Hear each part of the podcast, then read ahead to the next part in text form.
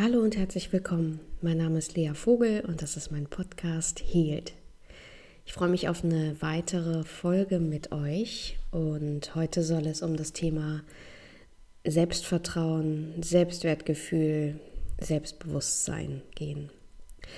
Das ist ja eigentlich ähm, ja schon, also ne, das ist, ich, ich habe mich dem Thema jetzt in dem Sinne auf so eine präzise Art schon länger nicht mehr gewidmet, weil es ist so, so, so groß und so ein Thema, das irgendwie allem unterliegt, finde ich.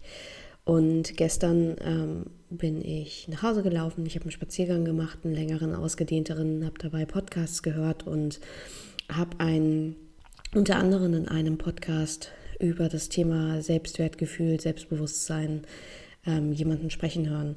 Und irgendwie habe ich gemerkt, es hat mich so ein bisschen gepackt, weil ich es doch spannend fand, dass Thema nochmal so auseinanderzunehmen und zu durchdenken aufs Neue, weil das einfach so viel Basis hat für unser Wohlbefinden.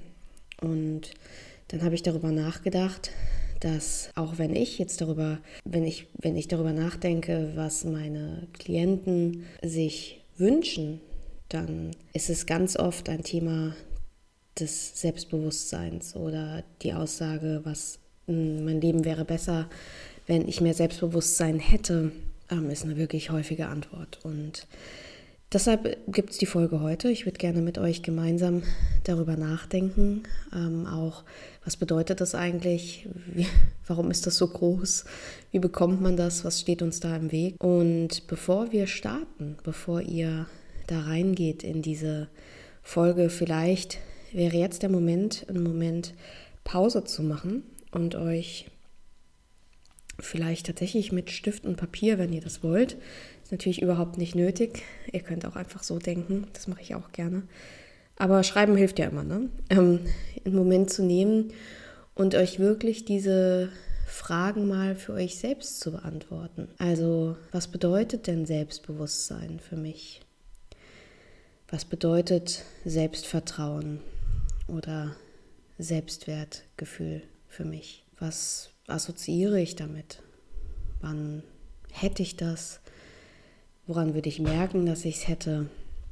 Wie wirken andere Menschen auf mich, die das haben? Und ja, nehmt euch den Moment, um vielleicht selbst zu reflektieren. Und das sage ich jetzt nicht zufällig, denn es ist wahrscheinlich schon ein erster Schlüssel, nämlich die Auseinandersetzung mit der Begrifflichkeit. Und das klingt jetzt erstmal philosophisch von der Annäherung, aber das seid ihr ja hier schon so ein bisschen, ein bisschen gewöhnt in diesem Podcast. Aber das macht natürlich auch extrem viel Sinn, erstmal ein, ein Wort für sich zu definieren. Und wenn ich jetzt darüber nachdenke, was Selbstbewusstsein bedeutet, ähm, dann würde ich erstmal, also ich kann ja erstmal so ein paar Sachen nennen, ne? dass sich der Klassiker sich seiner selbst bewusst sein, das heißt, wir haben eine gewisse Fähigkeit, ähm, uns selbst zu begreifen, uns selbst zu sehen.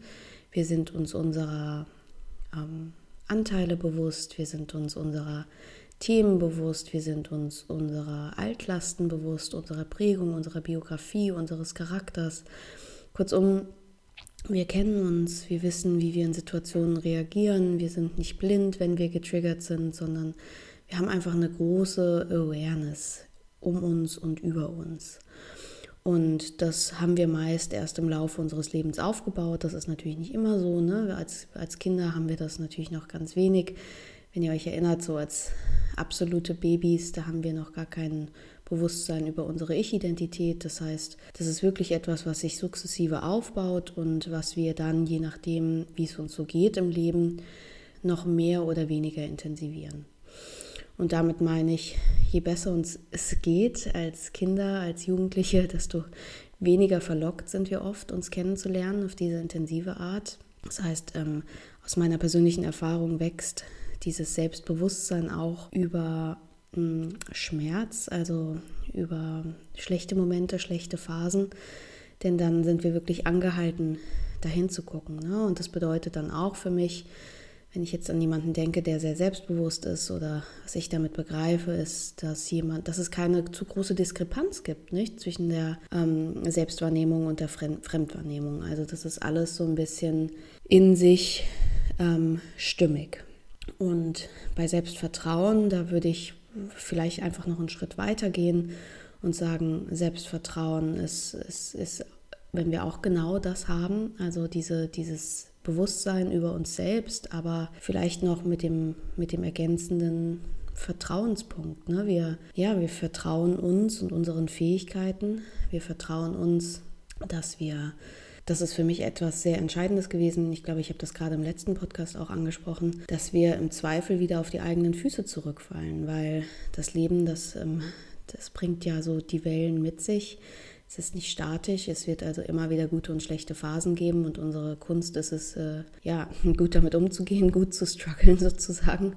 Und äh, je mehr Selbstvertrauen, also Vertrauen in uns selbst wir haben, umso mehr glauben wir uns, dass wir auch fähig sind, ne? dass wir uns auf uns verlassen können und dass wir uns in den entscheidenden Situationen auch vertrauen dürfen und uns unterstützen. Und äh, erfahrungsgemäß vertrauen wir uns mehr, wenn wir auch so eine gewisse Bindung zu uns selbst haben. Das heißt, Selbstvertrauen, das, ähm, ja, da, da schwingt schon so mit, dass wir auch auf eine Art mit uns ganz gut klarkommen, dass wir mit uns vielleicht befreundet sind oder zumindest nicht im Krieg mit uns selbst stehen, denn selten vertrauen wir Menschen, ne, mit denen wir Struggle haben. Das heißt, wenn wir jetzt wirklich so äh, ausschließlich unsere kritische Stimme kennen und nur, uns nur wahrnehmen als den kritischen Teil in uns oder ähm, uns permanent abwerten, dann ist natürlich auch unser Selbstvertrauen nicht allzu groß. Und das, das dritte Wort in diesem Dreiklang, der Selbstwert, der ist dann, würde ich fast sagen, nochmal so eine kleine Steigerungsform. Wo gemerkt, ich bin jetzt hier in meiner persönlichen ähm, Begriffserklärung, also das könnt ihr wirklich völlig auch anders ähm, empfinden. Der Selbstwert ist dann sozusagen dieses, ja, das, das Gefühl, dass der eigenen Person ähm, ein Wert zusteht und zwar unabhängig von externen Faktoren. Also unabhängig davon, wie ich aussehe, das finde ich ist ein Riesending, weil ähm, unser Selbstwert ist viel zu stark gekoppelt an unsere Erscheinung. Wir fühlen uns oft dann wertig, wenn wir die Anerkennung auch von außen bekommen, wenn wir eine gewisse Kleidergröße haben, ein gewisses eine gewisse Ausstrahlung, ein gewisses Aussehen, ähm, vielleicht auch in einer gewissen gesellschaftlichen Schicht stehen, wenn wir einen gewissen Job haben. Also, ne, das ist so, das ist das, was, was unser Ego uns sagt, was unser Wert, unseren Wert ausmacht und was wahrscheinlich auch die Gesellschaft in gewissem Maße zurückspiegelt. Da ist es dann unsere große und ich glaube lebenslange Aufgabe, unseren Wert zu sehen und entkoppelt zu sehen von dem, wie wir aussehen weil sonst laufen wir immer die Gefahr, dass der Wert sinkt, wenn sich zum Beispiel unsere Karriere und oder noch viel schneller möglich unser Körper verändert. Ne? Dass wir uns immer dann gut fühlen, wenn wir eine gewissen, einen gewissen Körper haben, gewisses Aussehen haben und der Wert dann steht und fällt mit ähm, dem Erhalt dieser diese Ästhetik. Und der Selbstwert ist somit dann für mich etwas, also etwas, dass wir uns Selbstwert zusprechen, dass wir uns erlauben, da zu sein, dass wir uns erlauben, eine Meinung zu haben, dass wir uns nicht falsch fühlen, wenn wir in einem Raum sind, nicht als störend wahrnehmen. Also, dass wir Bewusstsein haben für unseren Raum, ähm, für unsere Rechte, dass wir wissen, unsere Bedürfnisse sind wertig, dass wir wissen, unsere Meinung ist wertig, unsere Selbstfürsorge ist wertig. Also kurzum, dass für uns einfach dieselben Regeln gelten wie für andere, dass wir uns ernst nehmen ne? und dass wir unsere Existenz ernst nehmen und heiligen und nicht Gefahr laufen, alle anderen über uns zu stellen und dieses Gefühl von Scham um uns, über uns um, und über unsere bloße Existenz mitschwingt. Und sehr häufig ist Selbstwert aber das Schwierigste von allem, weil wir ach, eigentlich aufgrund von so vielen verschiedenen Situationen, weil wir vielleicht was anderes über uns gelernt haben, weil wir uns vielleicht was anderes abgeguckt haben, weil wir vielleicht ähm, als Frauen in dieser Gesellschaft leben und es uns antrainiert wurde, dass es eine Tugend ist, sich da selbst so ein bisschen weniger wertig zu sehen, sich über andere zu stellen, äh, unter andere zu stellen, also die Bedürfnisse, die Bedürfnisse der anderen wichtiger zu nehmen als unsere, als unsere eigenen. Und wenn wir jetzt diese drei Themen anschauen, und ich weiß nicht, was ihr da aufgeschrieben habt, was es für euch bedeutet, vielleicht resoniert ihr da mit einigem, vielleicht habt ihr andere Ergänzungen. Aber das, was man auf jeden Fall auch sagen kann, ist, dass Selbstbewusstsein wie so eine Art Codewort ist. So ein Codewort für, wenn ich das hätte, dann wäre mein Leben leichter. Das heißt, Ganz oft, wenn ich frage, was müsste anders sein, kommt auch schnell die Antwort, ich müsste selbstbewusster sein. Und erstmal weiß, wissen die meisten, was damit gemeint ist. Mit selbstbewussten Menschen verbinden wir vieles. Ähm, da kann man jetzt auf die, die Physik eines Menschen ähm, eingehen. Wir können uns also vorstellen, wie jemand selbstbewusst vielleicht dasteht mit, ähm, da gibt es ja auch dieses, dieses Thema Power Posing, diese wunderbaren Pep Talks und TED Talks, in denen es ums Power Posing geht. Das heißt, wenn wir aufrecht dastehen, wenn wir ähm, auch körperlich Raum einnehmen, also wirklich eine große Körperhaltung haben, dass wir dann dominanter wirken und nicht nur auf andere, sondern auch unserem eigenen Gehirn suggerieren, dass wir uns erlauben, Raum zu nehmen, was sich positiv auswirkt auf unser Empfinden. Das heißt, selbstbewusste Menschen, die machen sich nicht so klein, die lassen nicht die Schultern hängen, die gucken nicht ständig auf den Boden, sondern die sind in der Lage, Blickkontakt zu haben, die Hände festzuschütteln und und auch einfach körperlich Raum einzunehmen. Und das ist auf jeden Fall etwas, was wir mit in die Gleichung aufnehmen sollten, und müssten, weil es eine Rolle spielt, aber meist als Nebenprodukt. Das heißt, wir können ganz oft beobachten, wenn jemand nicht so sehr bei sich ist, wenn er sich nicht so ernst nimmt, dass er oder sie eben auch die Tendenz dazu haben, sich kleiner zu machen, sich vielleicht auch auf einem Foto zu verstecken. Der Wunsch, nicht so sichtbar zu sein, nicht so raumeinnehmend zu sein. Und auch da, und da kommen wir wahrscheinlich auch wieder in ein gigantisches Thema rein, aber auch da müssen wir uns erinnern, dass uns auch, auch im Speziellen als Frauen, ähm, ich spreche da im Übrigen immer aus einer weiblichen Perspektive, das ist, wie ich die Welt wahrgenommen habe und es fällt mir einfach sehr viel leichter, darüber zu sprechen, als aus den Augen eines Mannes, wissend, wohlwissend, mit allem Respekt wissend, dass das Thema nicht nur Frauen betrifft, ganz klar nicht. Dennoch haben wir unterschiedliche soziologische Prägungen, ähm, die die Geschlechter betreffen. Das können wir uns anders wünschen, aber das ist nach wie vor so. Und gerade für Frauen im Speziellen ist es eben ähm, sehr schicklich, wenig, wenig da zu sein, wenig Raum einzunehmen, auch ähm, physisch sozusagen. Und sehr petit, sehr, sehr klein zu sein. Und auch das ist schon spannend, ne? Wenn wir darüber nachdenken, wie absurd das eigentlich ist, dass das äh, unsere Errungenschaft ist, dass wir möglichst wenig da sind.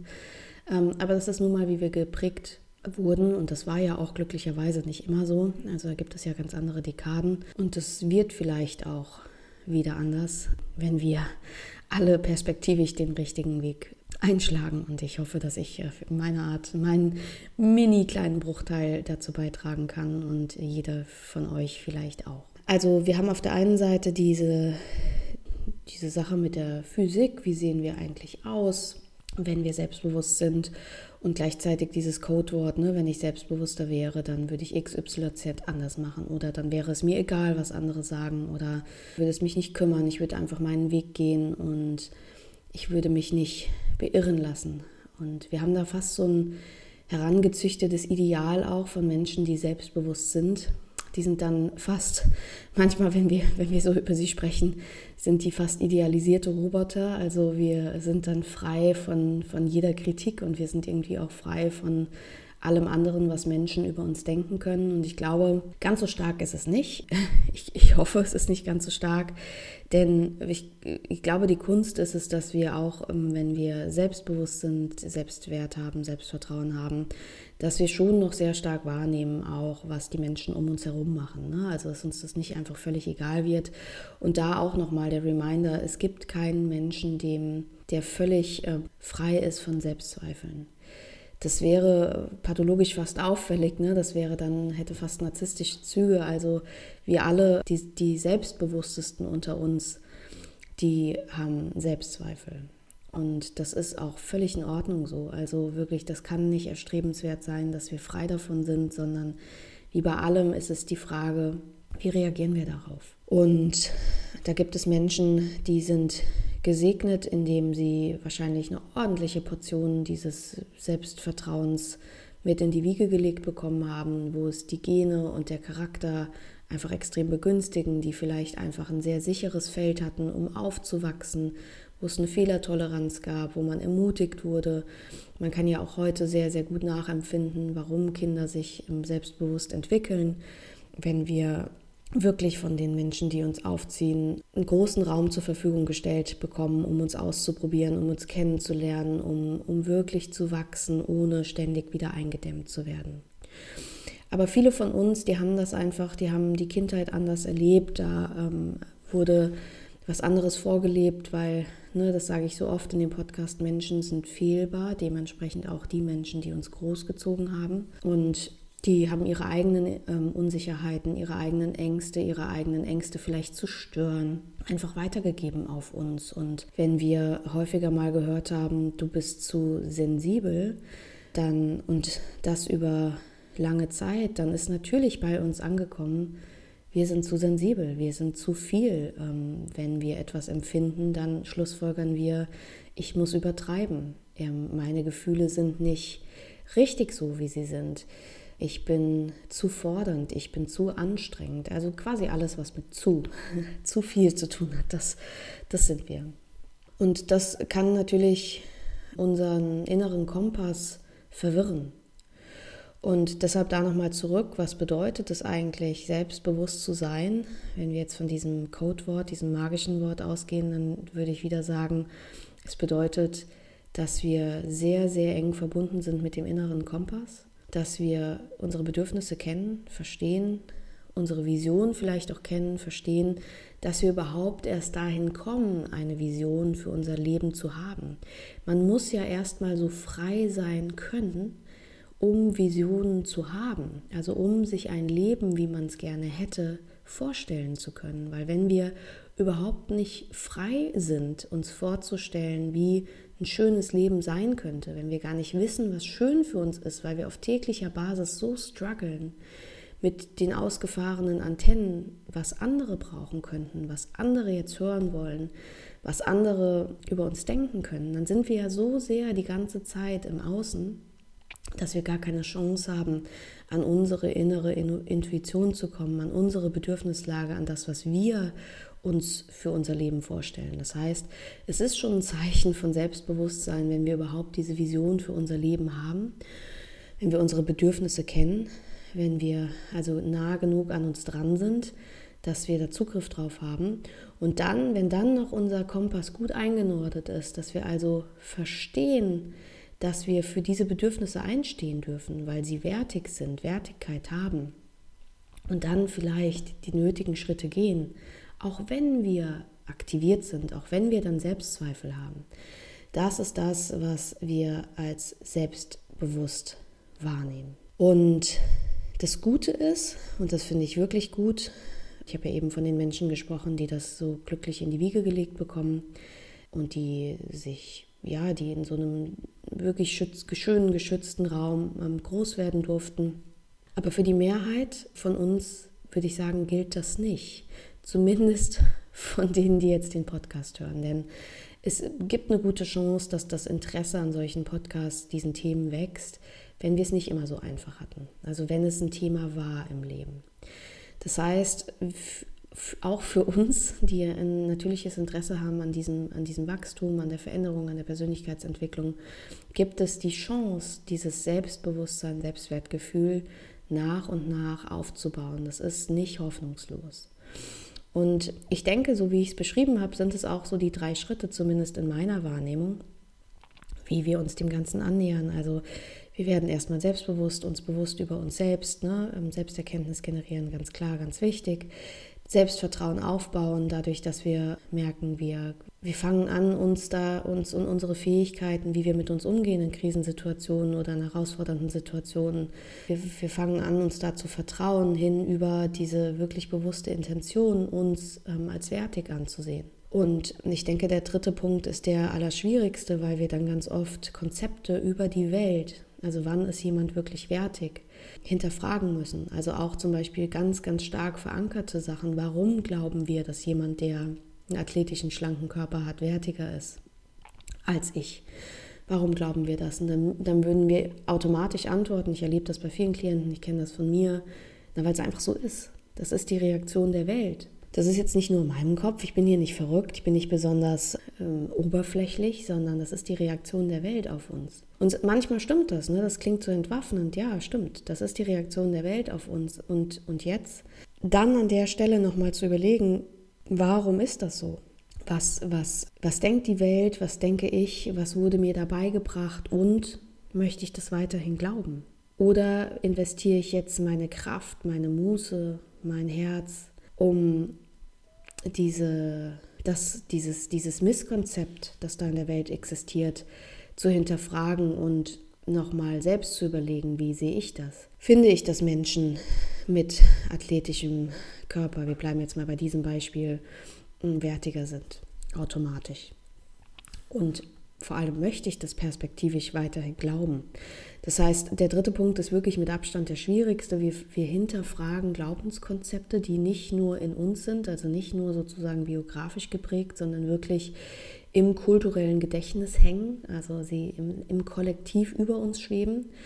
Und dann schauen wir, gibt es Menschen, die das so sehen wie wir? Also gibt es eine andere Community, ne? die Body Positivity Community vielleicht oder Body Neutrality Community?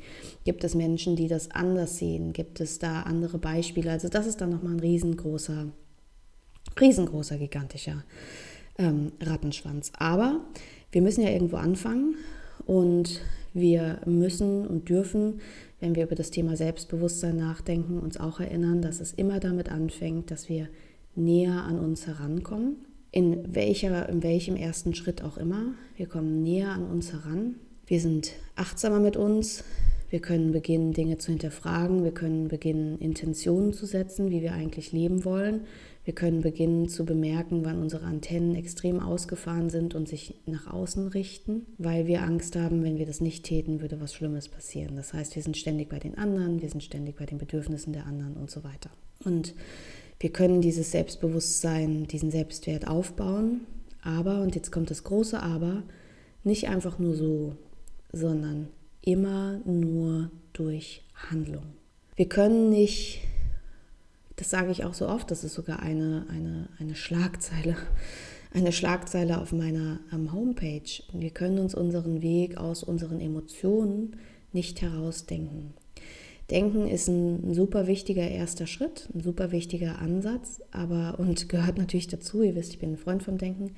Aber das Wichtigste ist, dass wir beginnen müssen, in die Handlung zu gehen, weil wir haben uns natürlich eine gewisse Komfortzone aufgebaut, in der wir uns einigermaßen sicher fühlen. In dieser Komfortzone sind wir die Ja-Sager, die ich übernehme das noch, gar kein Problem. Wir sind die, die Harmonie suchen, die im Streit vielleicht einknicken, die sich selbst sehr zurücknehmen. Wenn wir diese Rolle so, so gewohnt sind, dann ist die für uns, auch wenn die uns nicht gut tut, weil wir natürlich auf der anderen Seite entweder neurotisch dadurch werden oder einfach unbefriedigt, so latent unglücklich sind, dann ist das unsere Komfortzone, weil da kennen wir uns aus, da fühlen wir uns sicher und da fühlen wir uns dann einfach auch geschützt und gut. Und vielleicht ist diese Komfortzone dann auch bei gewissen Menschen, das heißt, oder in einem gewissen Job. Das heißt, die ist, die ist da, die fühlt sich sicher an, aber die ist wahrscheinlich auch insgesamt sehr klein. Dadurch fühlen wir uns nicht frei wir haben dann eigentlich was anderes für unser Leben vor oder würden gerne was anderes ausprobieren, glauben aber, das können wir jetzt nun wirklich nicht. Das steht uns nicht zur Verfügung. Uns steht nur das zur Verfügung, was hier in dieser kleinen Bubble ist, in dieser Komfortzone. Und das heißt, wir müssen beginnen, diese Komfortzone zu verlassen. Und wenn wir das machen, dann passiert eigentlich immer das Gleiche. Unsere inneren Stimmen werden versuchen, uns in dem sicheren Raum zu halten. Das heißt, wir können uns das vornehmen, und wenn wir dann die Komfortzone verlassen, wird sich das nicht automatisch gut anfühlen, sondern es wird sich unsicher anfühlen, es wird sich schmerzlich anfühlen, wir werden uns verletzlich fühlen. Vielleicht ist auch die Antwort der Welt nicht positiv auf uns. Auch die Welt, und das dürfen wir auch nicht vergessen, ne? die hat ein Interesse daran, dass wir äh, uns klein halten. Das ist natürlich für alle anderen Beteiligten auch super. Das heißt, die Reaktion ist nicht immer ausschließlich positiv und wir müssen uns dann ernst genug nehmen, das trotzdem zu machen. Wir müssen genug und ja, stark genug eingenordet sein mit unserem inneren Kompass, dass wir das aushalten können. Und wenn wir das aushalten, dann ist das wie so eine Art Wachstumsschmerz. Das fühlt sich unangenehm an, es fühlt sich nach schlechtem Gewissen an, das fühlt sich an, als hätten wir was Böses getan und dabei wachsen wir. Und in dem Moment dehnen wir unsere Komfortzone ein bisschen aus. Das heißt, wir sagen mal Nein statt Ja. Ähm, wir äh, nehmen mehr Raum ein, wir sind lauter als sonst, wir äußern unsere Bedürfnisse Wir sagen vielleicht mal ganz ehrlich zu jemandem, das Geschenk hat mir nicht gefallen, ähm, nimm es mir nicht böse, ich würde es gerne zurückgeben. Oder wir trauen uns mal auf einem Foto ganz sichtbar zu sein, ein Ganzkörperfoto vielleicht, wenn wir sonst sehr viel Scham um unseren Körper erleben. Und das ist wichtig, dass wir das natürlich in kleinen Schritten machen, also dass wir uns nicht überfordern, weil sonst kann der Rückschlag sich so gigantisch anfühlen, aber dass wir uns in kleinen Schritten heranwagen an diese Veränderung, an das Herausgehen aus der Komfortzone. Und diese kleinen Schritte, die vergessen wir ganz oft im Alltag. Wir denken nur in schwarz oder weiß, entweder ich bin selbstbewusst oder nicht. So, ne? Und diese kleinen Schritte, die sind das, was uns letztlich in die Veränderung reinbringen. Und damit wir die kleinen Schritte gehen, das ist nämlich mühsam, das ist ja natürlich viel kräftesparender für die Psyche und für uns, wenn wir in unserer Komfortzone bleiben. Damit wir diese Schritte gehen auf regelmäßiger Basis, müssen wir nicht sofort einen Job kündigen und, und nach Mexiko ziehen, sondern wir müssen auf täglicher Basis in diese Veränderung reingehen und dafür wiederum brauchen wir überhaupt Achtsamkeit. Und da komme ich wieder zu meinem, zu meinem Heilmittel, Achtsamkeit und Intention. Das heißt, wir brauchen genug Achtsamkeit, erstmal wahrzunehmen, was passiert da gerade. Moment mal, warum mache ich das? Moment mal, möchte ich das? Will ich jetzt wieder mich selbst zurücknehmen, mein Bedürfnis? Tut mir das eigentlich gut? Wo bin ich in zwei Jahren von heute an, wenn ich das jetzt mache? Ähm, wird sich mein Leben dann ändern? Was passiert, wenn sich nichts ändert? Bin ich dann in zwei Jahren glücklich oder bin ich dann nicht glücklich? Bin ich dann immer noch nicht glücklich? So. Und häufig ist die Antwort, ja, das geht schon. Ich bin dann halt, ich lebe dann weiterhin. Ich funktioniere weiterhin, aber nicht, ich bin dann wirklich dort, wo ich eigentlich sein möchte. Also wir müssen uns erstmal daran erinnern, dann müssen wir mal hinterfragen, Moment mal, Kritiker in mir, stimmt das eigentlich? Oder Moment mal, behandle ich mich eigentlich gerade mit Wertigkeit? Und dann müssen wir beginnen, in die, ja, unsere Komfortzone zu verlassen, in die Handlung zu gehen. Und erinnert euch daran, wir wachsen nicht, wenn wir nichts tun. Wir können nicht einfach nur denken. Es geht nicht. Wir müssen, das ist der essentielle Step zur Veränderung. Wir müssen Dinge auch umsetzen. Und das tut oftmals weh. Zumindest ist es unsicher. Und deshalb braucht es ein gutes Support-Team. Deshalb bin ich ja der große Verfechter von holt euch Unterstützung auf jede erdenkliche Art und Weise. Besprecht das mit jemandem, mit Partner, Freundin, ähm, vielleicht einem Sparringspartner, der extern ist. Das ist der Grund, warum ich immer sage, niemand muss ohne Therapie klarkommen. Holt euch, holt euch ähm, ja auch wirklich externe Unterstützung. Aber wisset, das kann lebensverändernd sein, wenn wir mehr bei uns ankommen und wenn wir dann auch den Schritt gehen von nicht nur selbstreflektierend zu sein, sondern beginnen zu verstehen, dass wir uns auch wertig fühlen dürfen. Und wenn wir beschließen, dass wir uns auch wertig fühlen dürfen, dass wir uns das wert sind, dass wir eine Existenzberechtigung haben, unabhängig von dem, was wir mal gelernt haben, dass wir nicht einfach nur zu sensibel sind, zu sensibel für wen auch, by the way. Für die, die nicht sensibel sind, ja klar, das macht Sinn für mich. Dass wir dann beginnen, wieder ganz zu werden, heil zu werden. Ja, vielleicht da anzukommen, wo wir so eine Sehnsucht zu haben, ne, bei unserem Herzen. Und wenn wir nicht immer außen sind durch diese extremen Antennen, dann sind wir mehr im Innen bei uns. Und das fühlt sich gut an, weil im Innen bei uns, da brauchen wir keine Neurosen. Da haben wir weniger zwanghafte Handlungen, haben wir weniger abwertende Gedanken, da haben wir weniger Wunsch zu beweisen, da haben wir weniger Wunsch, das Chaos des Lebens zu beherrschen, indem wir Strukturen folgen, die uns gar nicht dienen. Da sind wir einfach mehr bei uns. Und es gibt ja eine Million Möglichkeiten, dorthin zu kommen. Und die, die ich gerade genannt habe, ist eine. Das ist eine davon. In diesem Sinne möchte ich euch mit vollem Herzen, mit ehrlichem Herzen an eure Wertigkeit erinnern. Und ich sage das so selbstbewusst, es passt, weil es wirklich keinen, keinen Menschen gibt, der keinen Wert hat. Ich sage das genauso, wie ich das, wie ich das meine.